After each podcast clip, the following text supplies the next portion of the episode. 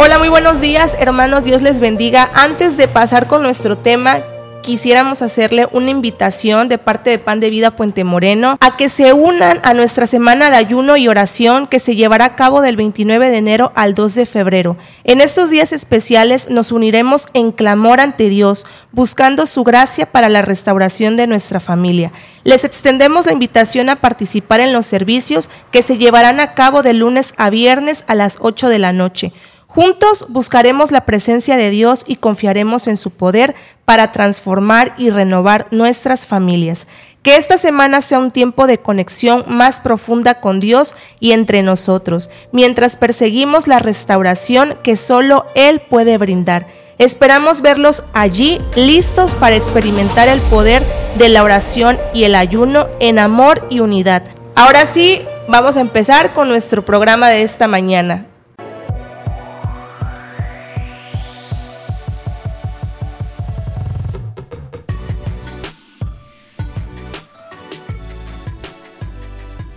Buenos días y gracias a Dios porque hoy hemos llegado al último día de este mes de enero.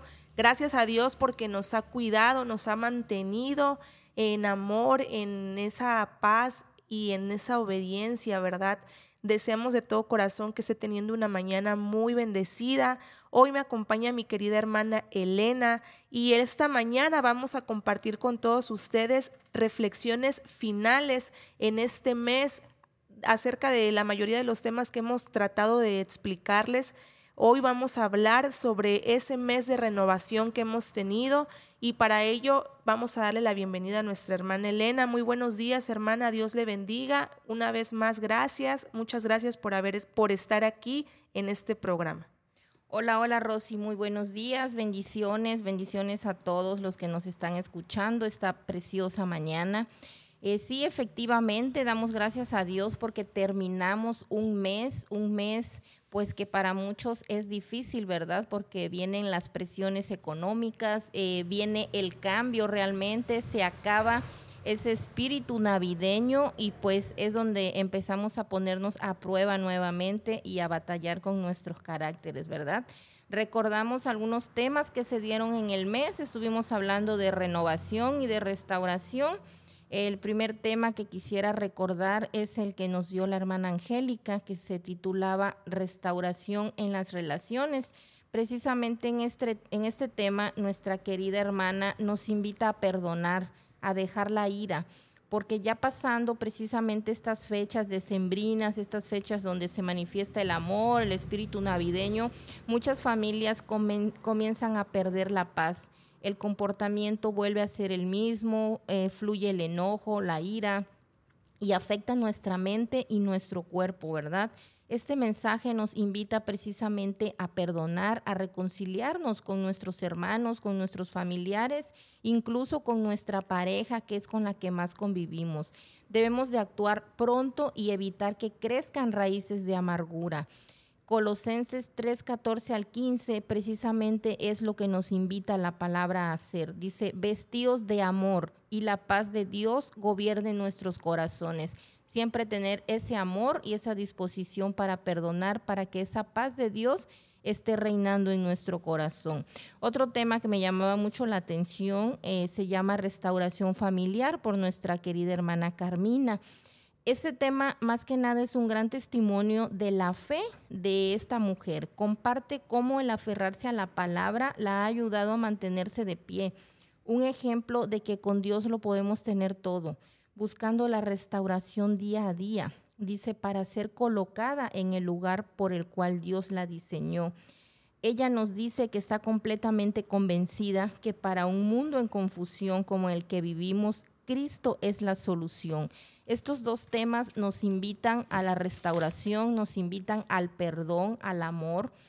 Eh, pero bueno, yo les quiero explicar ya por último qué es renovarnos. Dice Efesios 4, 22 al 24.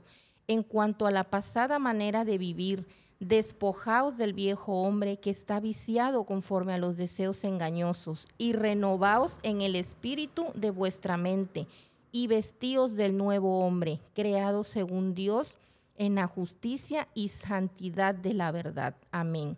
Renovarse implica despojarse de lo viejo, convertirse en una persona nueva, dejando aflorar un ser que es a la imagen de Cristo resucitado.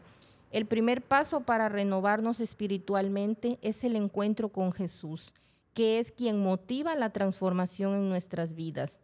La renovación es un requisito para poder ser parte del reino de Dios.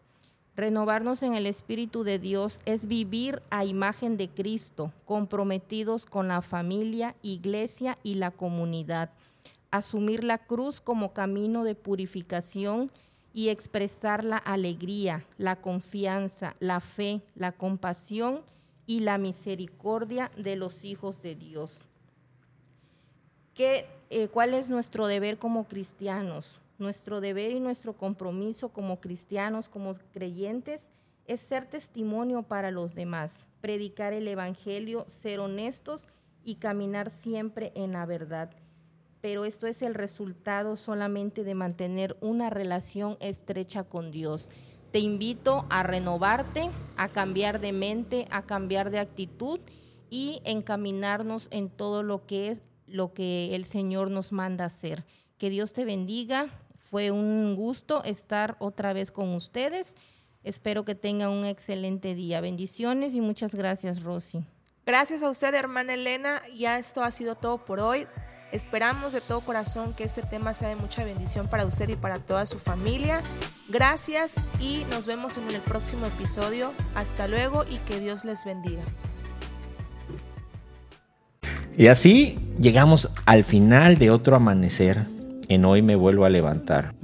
Recuerda, cada nuevo día es una oportunidad para levantarte, renovarte y acercarte más a Cristo. No importa lo que te espere hoy, siempre hay esperanza en Jesús. Te invitamos a que compartas este podcast con quienes te rodean. Juntos podemos construir una comunidad que encuentra inspiración y fuerza en la palabra de Dios. Si te ha llegado el mensaje de hoy, toma un momento para orar, abre tu Biblia y permite que la presencia de Jesús ilumine tu día. Sobre todo, recuerda que cada mañana es una nueva oportunidad para levantarte con Jesús a tu lado. Mantente fuerte en la fe y deja que su amor te guíe en cada paso. Gracias por ser parte de esta comunidad matutina. Nos encontraremos nuevamente mañana con un nuevo amanecer de Hoy me vuelvo a levantar. Que tengas un día lleno de paz y bendiciones.